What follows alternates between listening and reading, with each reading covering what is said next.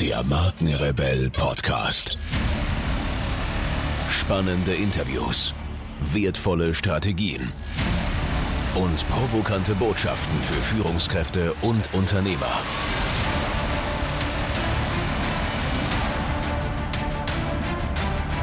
Stell dich den Herausforderungen der Digitalisierung und setze als Marke ein Zeichen. Von und mit Markenrebell Norman Glaser. Hallo und herzlich willkommen zu einer brandneuen Markenrebell Podcast Folge. Mein Name ist Norman Glaser und ich unterstütze Unternehmen in Fragen der Markenführung und Digitalisierung. Ja, jetzt mit einer Solo-Show und ich habe gerade schon eine Podcast-Folge aufgenommen. Ich hoffe, die Stimme hält jetzt noch ein bisschen, äh, weil ich will euch unbedingt noch ähm, ein, ein Takeaway äh, hier vermitteln und lass mich überhaupt nicht aufhalten von irgendwelchen Viren, die mich befallen haben und hier eine Erkältung produziert haben. Denn ich möchte mit euch darüber sprechen, ähm, vielleicht kennt ihr das auch, äh, im Unternehmen, ihr wollt irgendwas verändern und äh, irgendwie, ihr seid nicht der Unternehmenschef, vielleicht in, in einer Fachabteilung irgendwie der äh, der Abteilungschef, ja, und ihr versucht was umzusetzen und irgendwie ist es so wie durch Schlamm warten oder irgendwie gegen Windmühlen äh, arbeiten, irgendwie geht das nicht voran. Und ähm, ich möchte diese Podcast-Folge einfach den Unternehmern widmen, äh, und motivieren, solche Abteilungsleiter einfach zu fördern, die Bock haben, ja, die einfach losrennen wollen und sagen, hey, unbedingt, ja. Und wie kann das passieren? Also wie kann ich diesen Rahmen herstellen? Weil was passiert in den Unternehmen? Ähm, wir sind alle Menschen, ja, und wir lieben unsere äh, unsere Verlässlichkeit, unsere unsere stetigen, gleichbleibenden, funktionierenden Prozesse. Das lieben wir einfach. Ja, äh, du erinnerst dich vielleicht an einen Tag, wo alles so reibungslos läuft. Du musstest überhaupt nicht improvisieren. Es lief einfach nur so bam, bam, bam, bam, bam. Macht total Spaß. Kenne ich auch. Ja, so ein Tag ist toll. Ja, du gehst nach Hause oder bist fertig mit deinem, mit deinem Job, mit deiner Arbeit und, und stellst fest und sagst, hey, ich war total produktiv. Warum? Weil es mir so leicht von der Hand geht. Woran liegt das? Das liegt an Prozessen. Das liegt an Prozessen, die einfach so geschmeidig gut für euch, von euch äh, gebaut und entwickelt wurden, dass, äh, dass diese Arbeit so einfach von der Hand geht. So, jetzt kommt aber irgendwie dann äh, das große Problem, der wie bewege ich mich weiter. Prozesse, die in Stein gemeißelt sind, die so ganz smooth funktionieren, die sind natürlich dafür da, um Stillstand zu produzieren. Ja, es äh, ist kaum möglich, Entwicklung äh, stattfinden zu lassen, sondern äh, diese Prozesse halten dich einfach in deinem Hamsterrad. Das ist das Fließband, was du kennst. Ja, es läuft und läuft und irgendwann kommt so ein Werkstück vorbei, bam, bam, bam, bam, machst du das nächste, bam, bam, bam, bam, machst du nächstes, bam, bam, bam, bam, immer das Gleiche. Das sind Prozesse. Prozesse bedeuten Stagnation. Sie bedeuten auch Effizienz. Und das ist dieses Ambivalente eigentlich, dass man sagt, auf der einen Seite lieben wir Prozesse, weil sie uns schnell machen. Und auf der anderen Seite behindern sie uns, weil sie uns äh, langsam machen oder zum, sogar zum Stillstand führen, weil die Abläufe sich nicht mehr verändern können. Es ist wenig Flexibilität in solchen automatisierten Prozessen. Und äh, so passiert es wie folgt, gerade bei Unternehmen, die mehrere Jahre am Markt sind, dass diese Unternehmen sagen, okay, äh, das sind Prozesse, so haben wir das immer gemacht. Es sind alte Prozesse, okay, aber sie funktionieren. Ja. Sie bringen uns jedes Jahr zehn Prozent mehr Wachstum. Äh, kaum Risiko, also äh, klasse. Ja, ist doch eine schöne Rendite, zehn Prozent, ist prima.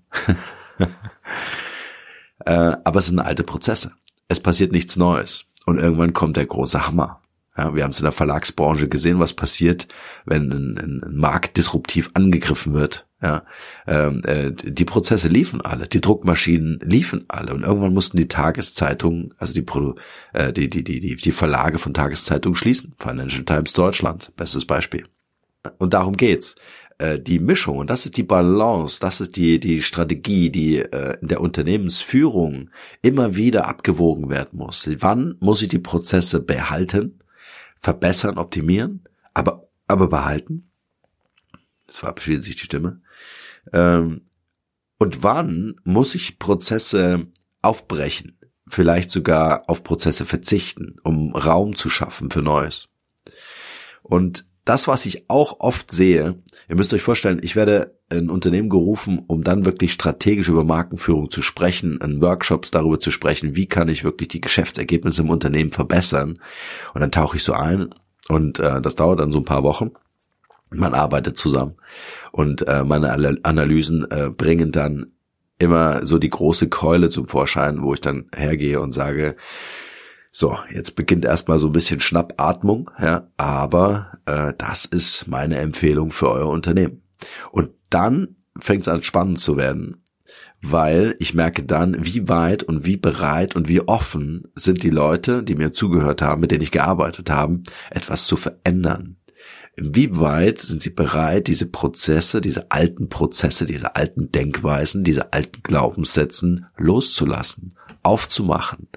Und äh, äh, sehr, sehr beliebt ist auch der Satz, das geht nie. Ja, das geht nie. Ja, wir haben, wir haben, wir haben drei Millionen in unsere technische Infrastruktur ähm, investiert letztes Jahr. Die ist noch nicht mal abgeschrieben. Das geht nie, das können wir nicht machen. Ja, Markenrebell hin oder her, das können wir nicht machen. ja, so, das ist erstmal ein Glaubenssatz. Ja.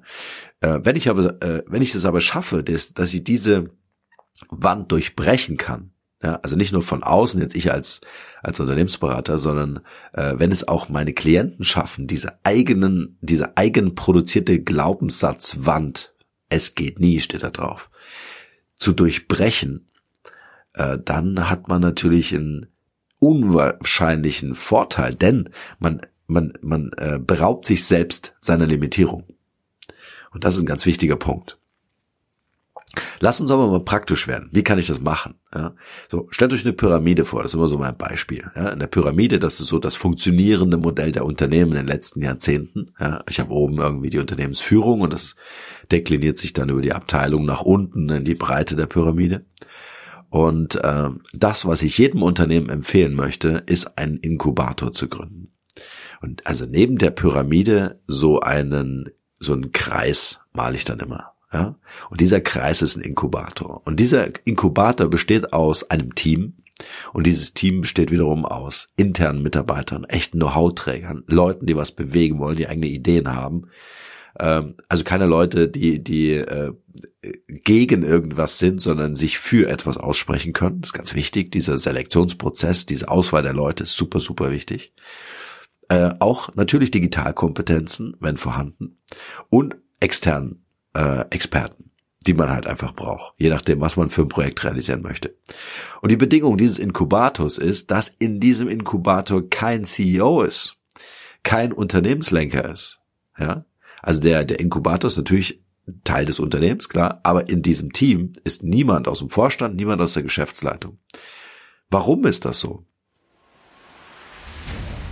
An dieser Stelle möchte ich kurz unterbrechen mit dem Hinweis auf unserem Podcast Mastery Online Kurs. Für alle die unter euch, die sich schon mal mit dem Gedanken beschäftigt haben, einen eigenen Podcast zu produzieren, ob zur Positionierung der eigenen Persönlichkeit als Marke oder auch für den digitalen Marketing-Mix eures Unternehmens. Ganz egal, dieser Online-Kurs wird euch befähigen, diesen Podcast oder euren eigenen Podcast zu produzieren. Ich habe dort mein ganzes Wissen und meine ganzen Erfahrungen der letzten Jahre hineingepackt, inklusive Insider-Tipps, die nur wenige Podcaster in Deutschland kennen. Von dem her freue ich mich auf euer Feedback. Schaut euch das Ganze an auf www.markenrebell.de slash podcastmastery und ich würde mich freuen, wenn das für euch genauso wertvoll ist, wie es für mich geworden ist. In diesem Sinne und jetzt geht's weiter hier.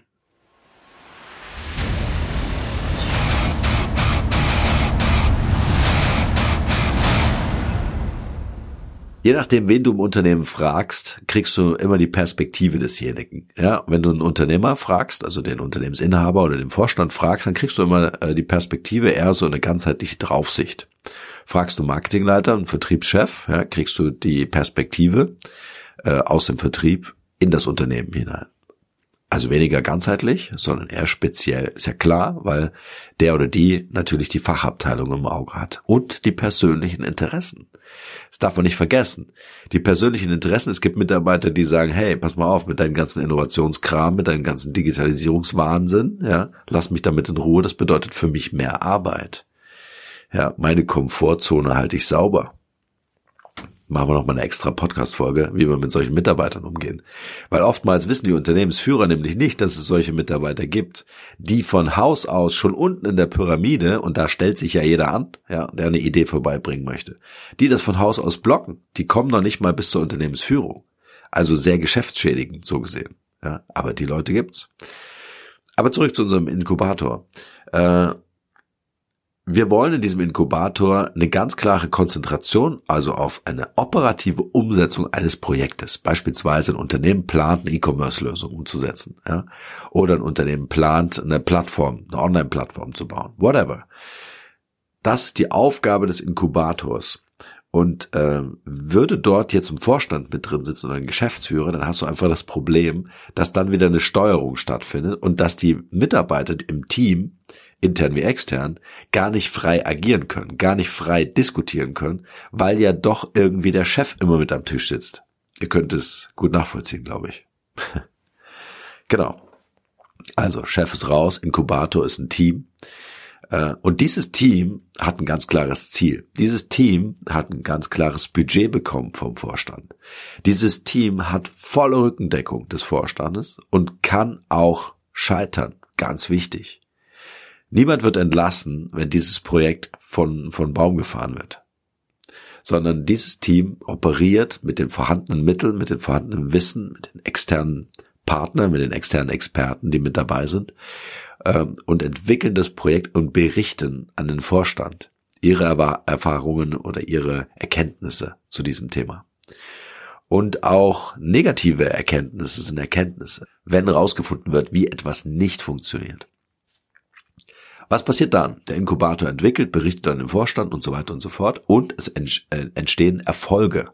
Langfristig ist es unausweichlich, wenn das Team stimmt und die Aufgabenstellung passt, dass dieser Inkubator erfolgreich sein wird.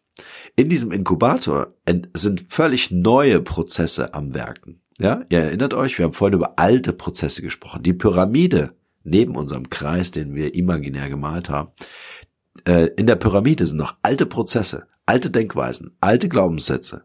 In dem Inkubator ist alles anders.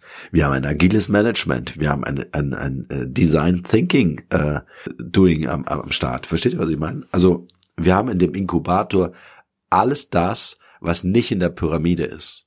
Ganz bewusst neue Prozesse, neue, neues Mindset, ähm, äh, neue Glaubenssätze, also all das, keine Limitierungen. So, deswegen ist es ja auch ein Inkubator. Und jetzt führt das Ganze zu Ergebnissen. Ist ein iterativer Prozess, das heißt, ich probiere was aus, schaue, ob das funktioniert oder nicht. Funktioniert es, gehe ich in die Richtung weiter. Funktioniert es nicht, versuche ich einen anderen Weg. Ja? Also ich lerne quasi ähm, beim Doing und lasse dann die erfolgreichen Erkenntnisse, äh, die wir ent äh, gewonnen haben, lasse die in die Pyramide fließen. Wenn ich also feststelle, dass ich in bestimmten Teilbereichen im Unternehmen einen neuen Prozess aufsetzen kann, der hocheffizient ist, modern ist, auf zum Beispiel digitale Medien ähm, ähm, äh, oder digitale Medien einbezieht, ja, oder digitale Prozesse abbildet, dann kann ich hergehen mit Entscheidung des Vorstandes oder des Unternehmers, dass ich das in die Pyramide einbaue, nach und nach. Das heißt, die Pyramide lernt vom Inkubator. Ja? Und der Inkubator profitiert vom Know-how der Pyramide. Und somit kann ich eine, eine digitale Transformation schaffen des gesamten Unternehmens. Sehr, sehr langfristig angelegt, aber, und deswegen meine Empfehlung an euch, wenn ihr ein Unternehmen habt, mittelständisches Unternehmen, äh, ähm, äh, bemüht euch um diesen Inkubator. Es äh, hat riesige Vorteile, also es ist ein ganz toller Prozess, der da entsteht. Ähm, und es wird euer Unternehmen langfristig auf einen zukunftssicheren digitalen Kurs mitnehmen. Ja, also das ist ein ganz, eine ganz wichtige Erkenntnis, die auch ich gemacht habe, äh, indem ich diese Methodik schon mehrfach umgesetzt habe, die bis heute in den Unternehmen etabliert ist. Und das ist ganz interessant. Ähm, äh, so ein Inkubator hat kein Mindesthaltbarkeitsdatum, sondern das ist eine feste Institution. Ja? Mitarbeiter, die werden über ein Talent Board ongeboardet in den Inkubator. Ja, also Mitarbeiter gehen auch mal raus aus dem Inkubator, neue Mitarbeiter kommen rein.